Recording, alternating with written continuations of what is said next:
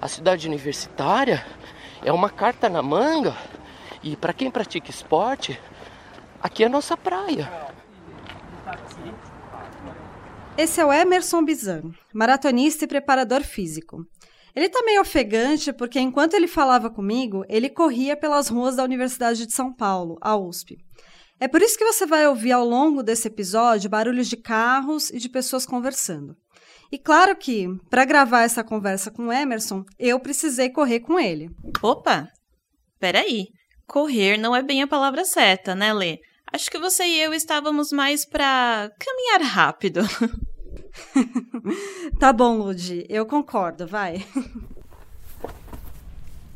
Tem essa, essa dinâmica e que é justamente a ideia de uma forma orgânica criar uma comunidade é, que utilize a atividade física, que utilize o esporte, é, a, a, ocupação do espaço público para uma vida mais ativa e mais saudável. Esse é o Bruno Hellman.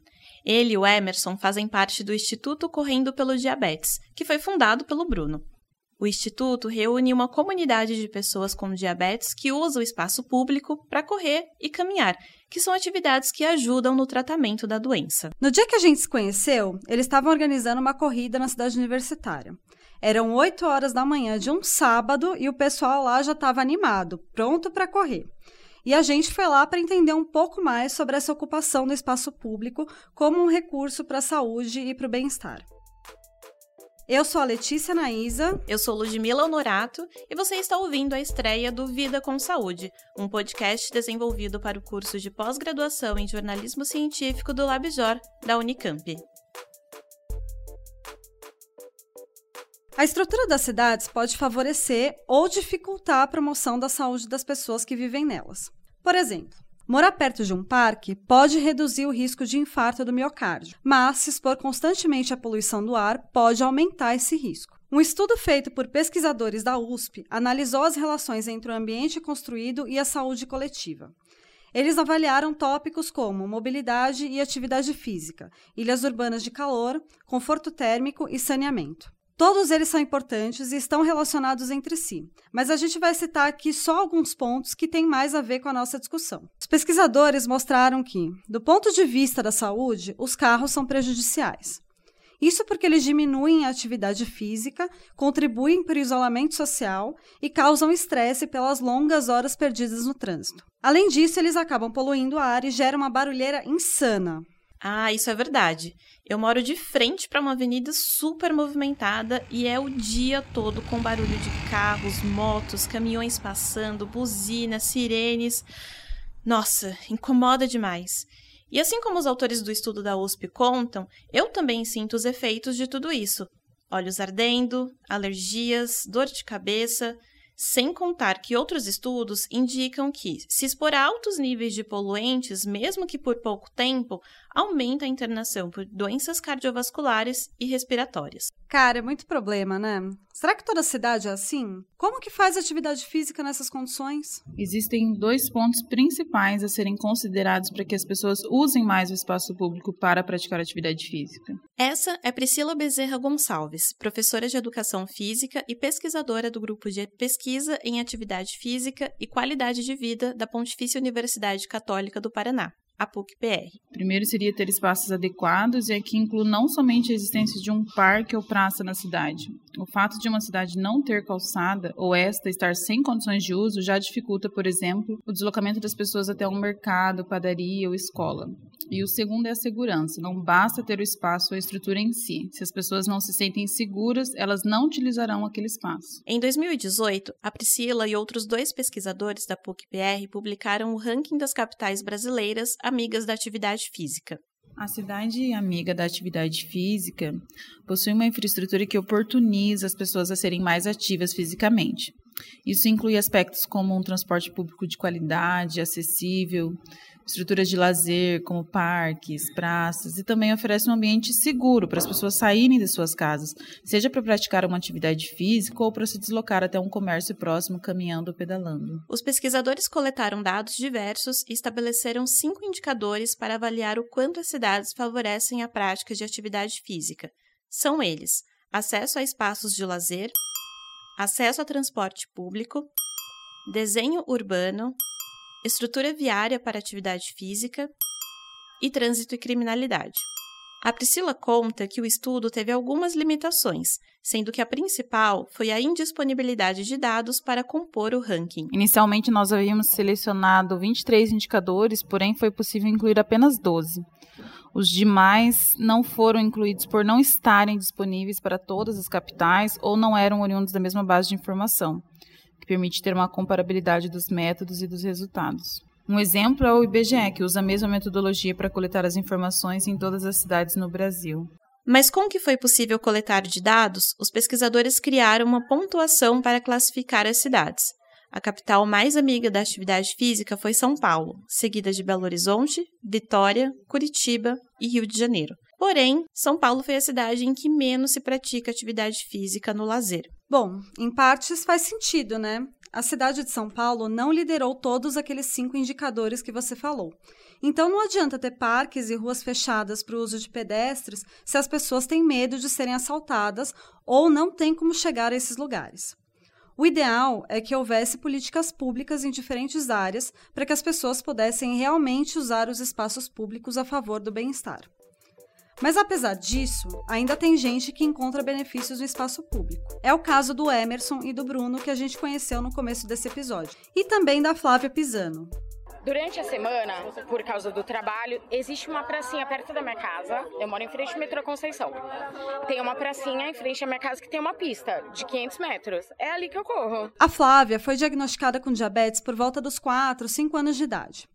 Hoje, aos 41 anos, ela caminha e corre em espaços públicos. E essa é uma das formas dela tratar a doença. E de final de semana eu vou para o Ibirapuera, ou venho aqui para o Bisa observar, ver o que, que, tem de errado, a minha pisada, como que se tá certo, se não tá. Porque agora a gente. O próximo desafio é meia maratona. Quando ela diz venho aqui, o aqui é a cidade universitária, onde ela se reuniu com uma turma do Instituto Correndo pelo Diabetes no mesmo dia em que eu e a Lúdia fomos conhecer o movimento. Era o primeiro encontro presencial deles depois que a pandemia ficou mais branda. Sempre na minha vida, durante muitos anos, eu incluí atividade física no período de faculdade até a fase de adulta, vamos dizer assim, de começar a trabalhar, eu dei uma falhada aí e parei com a atividade física. Mas aí eu retomei um pouquinho antes do correndo. Eu descobri o correndo na internet, comecei a seguir o Bruno e num evento eu acabei encontrando o Bruno e aí eu falei para ele, cara, eu sou muito seu fã, eu queria muito participar do correndo. Eu não corro, eu não corria nem 100 metros, mas eu caminhava. É... Aí eu falei para ele, quero participar, quero participar. Aí ele falou assim, tá, vamos, vamos ver isso, não sei o quê. Aí surgiu o projeto piloto, eu me inscrevi, ele insistiu muito. É, eu falava, não, não corro, não vou. Ele, não, se inscreve, se inscreve. E foi a melhor coisa que eu fiz. E foi a melhor coisa mesmo. A Flávia contou que está junto ao Instituto Correndo pelo Diabetes desde setembro de 2020. E há quase dois anos, o exame de hemoglobina glicada dela está ótimo. Esse exame mede o nível de açúcar no sangue, e para quem tem diabetes como ela, é arriscado demais manter um nível alto. Quem explica melhor sobre diabetes é o Vitor Painelli, mestre e doutor em ciências pela USP e pesquisador das áreas de treinamento físico, saúde e nutrição esportiva. É, bom, de maneira geral, a, o diabetes é uma doença caracterizada pela hiperglicemia, né? Uma condição em que você tem níveis de glicose ou açúcar no sangue acima dos padrões, acima dos níveis desejados ou almejados. Isso gera uma série de repercussões possivelmente negativas no corpo, né? Desde, é, a dependendo do nível que se atinge, desde lesões em tecidos renais, tecido é, na própria retina, é, cerebral, e pode levar a convulsão e até morte. Nossa, é uma doença séria mesmo e pode levar a danos muito graves. Mas quanto antes o diabetes for descoberto e quanto antes começar o tratamento adequado, melhor será a vida da pessoa. E a atividade física está muito relacionada a esse tratamento. A atividade física, a contração muscular resultante da atividade física é o tratamento de melhor custo-benefício para esse público. Fisiologicamente falando, o que se sabe é que uma sessão de exercício físico é, consegue manter essa melhor captação de glicose pelos tecidos, em específico pelo músculo, por até 72 horas pós-sessão. Então, você imagina, é como se fosse um remédio mesmo. O pessoal vai lá, faz a bateria de exercício hoje e por 48 a 72 horas depois, essa captação, essa regulação glicêmica, ela está melhorada, ela está otimizada. Por isso que hoje a recomendação de exercício físico para quem é diabético é que ele faça pelo menos umas três a quatro sessões de exercício na semana. E é isso que permite que a Flávia, mesmo com diabetes, tenha uma vida com mais saúde. Foi dentro do correndo que eu aprendi isso. A relação atividade física, insulina e alimentação. O mecanismo de ação da atividade física para quem tem diabetes é incrível. O Vitor me explicou que quando a insulina se liga às células do corpo, levando a glicose, faz com que um transportador que está dentro da fibra muscular vá para a membrana, ou seja, para a superfície, e pegue essa glicose. Mas como quem tem diabetes sofre de ausência ou resistência à insulina, esse mecanismo não vai funcionar bem. Com isso, há um excesso de açúcar no sangue. Com o exercício físico, a contração muscular ativa esse transportador sem a necessidade de insulina e todo o processo ocorre normalmente. Mas é bom lembrar que, por mais que a atividade física traga esse benefício, ela não é a única forma de tratamento. Cada pessoa com diabetes tem que avaliar junto com o seu médico qual é o tratamento mais adequado, que pode incluir medicações e aplicação de insulina, por exemplo. Mexer o corpo vai potencializar os efeitos que o médico recomendar e outros benefícios gerais do exercício físico que o Victor comentou, né, que são reduzir a pressão arterial, que pode ajudar na prevenção e no tratamento de hipertensão, aumentar os músculos, que contribui para quem tem problemas nas articulações e ajudar no tratamento de quem sofre com ansiedade e depressão. Nossa, com tanto benefício assim, vou sair fazendo um monte de exercício, incrementar minha rotina, que já inclui academia, muay thai. Ah, mas é melhor ir com calma, Lude. O Vitor diz que não é qualquer atividade física que traz os benefícios para todas as condições de saúde. Exercícios de impacto, como a corrida, não são recomendados para pessoas com problemas articulares, por exemplo, como nos joelhos ou na coluna. E você já me diz que sente umas dores na lombar de vez em quando, né? Sem dúvida, para cada condição você tem que ter um olhar clínico específico e prescrever com base nas limitações da doença, nas características da doença e no indivíduo também, porque por vezes ele não vem só com a doença, ele vem com uma, duas, três, quatro condições juntas, né? Flávia está seguindo bem as orientações do treinador dela e tem praticado bastante. No final de março desse ano, além de completar 41 anos de idade, ela completou uma corrida de 14 quilômetros na primeira prova oficial dela. É uma vitória. E tudo isso é possível porque, felizmente, ela tem acesso a bons lugares públicos para praticar. A pracinha que tipo, eu corro, eles super mantêm. É, é excelente, tem muitos idosos, tem, tem de tudo ali e no Ibirapuera, né, gente? Eu prefiro a rua porque eu não gosto de me sentir presa dentro de uma academia.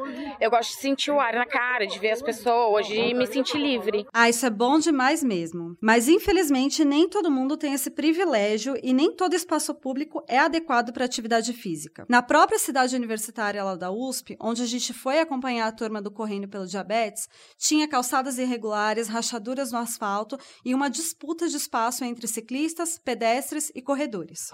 Então, opa, desculpe. Nada.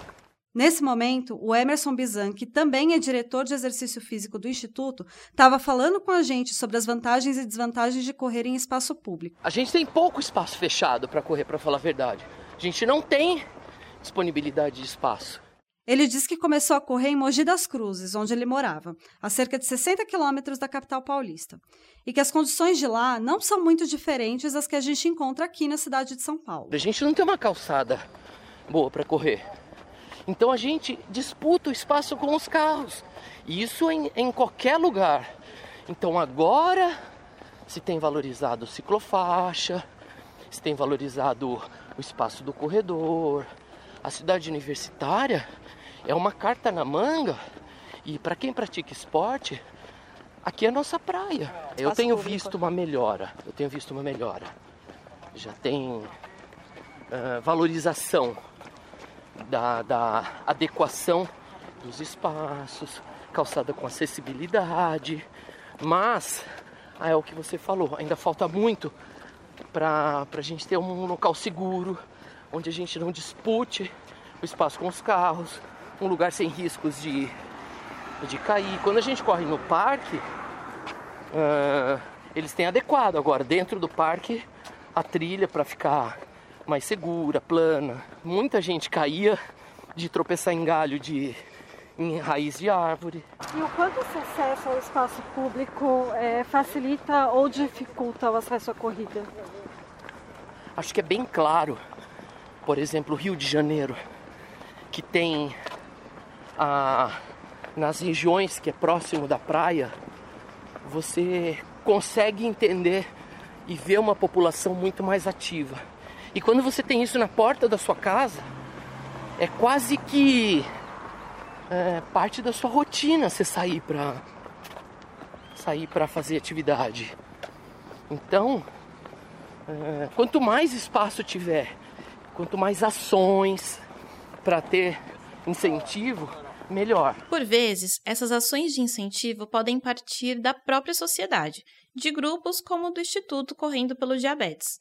Aqui, voltamos a conversar com o Bruno Hellman, que fundou o Instituto. Na verdade, Primeiro, ele criou um projeto nas redes sociais que reunia pessoas com diabetes para participar de corridas de rua. E à medida que o projeto foi de, é, ganhando é, robustez, ganhando maturidade, a gente entendeu que era o momento de tornar né, o, o, projeto numa é, organização da sociedade civil, é, sem fins lucrativos, com o objetivo de, de agregar cada vez mais pessoas e poder também chegar é, para outras regiões para além de São Paulo. Isso de chegar a regiões além de São Paulo tem muito a ver com ocupar mais ainda os espaços públicos e é assim que o Bruno define a importância de estar em ruas e parques, praticando uma atividade que ajuda no tratamento dele e de tantas outras pessoas. É, a ocupação do espaço público ela é fundamental é, para a gente garantir não só a sua manutenção, mas também a sua melhoria é, a partir do momento né, que as pessoas é, se propõem a realizar uma atividade física é, em prol da saúde, é, mobilizando, conscientizando é, acerca de uma condição crônica que afeta milhões de brasileiros, a gente também está mostrando é, que a gente existe, a gente também está mostrando a, a relevância, não só para falar sobre a condição, mas também da atividade física como prevenção e, e tratamento do diabetes. Então, é, ocupar esses espaços públicos é, são muito importantes e o nosso grande sonho é que a gente consiga é, trazer capilaridade e, ocupar esses espaços é, no maior número de é, municípios brasileiros e nas grandes capitais também saindo é, do, enfim, dos grandes centros urbanos e chegando na, nas periferias. É incrível como os espaços públicos podem ser usados dessas formas para engajar uma comunidade e servir de ambiente para a prática de atividade física. E também como a própria ocupação acaba chamando atenção para os problemas e servindo de manifestação em busca de melhorias, né? É verdade. Mas a gente sabe que políticas públicas demoram a ser concretizadas, né? Mas também não dá para esperar. Enquanto elas não existem, precisamos seguir usando e ocupando as ruas, os parques só tem que tomar cuidado com as vias irregulares, os buracos, porque qualquer tropeção pode ser grave. Sim, tem que tomar muito cuidado. E para quem vai praticar atividade física nos espaços públicos, o pesquisador Vitor Painelli tem algumas dicas.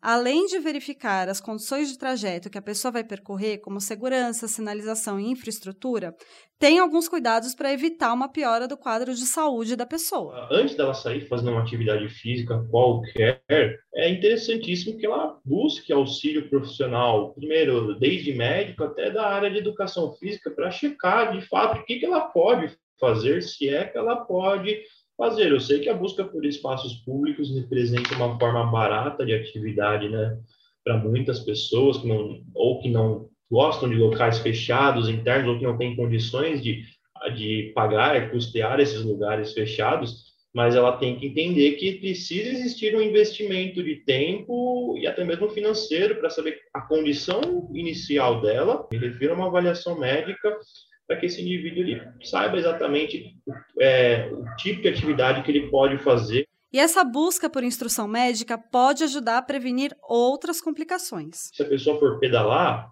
não sair comprando qualquer bicicleta, que ela busque também um aconselhamento para o ciclo ergômetro que ela vai utilizar. Isso vale também para o calçado que você vai utilizar. Não dá para sair correndo com qualquer calçado. Um calçado adequado também se faz importante para um bom amortecimento a cada passada da caminhada ou da corrida, com vistas a amenizar essa, essa carga externa que vai incidir sobre o, sobre o aparelho locomotor.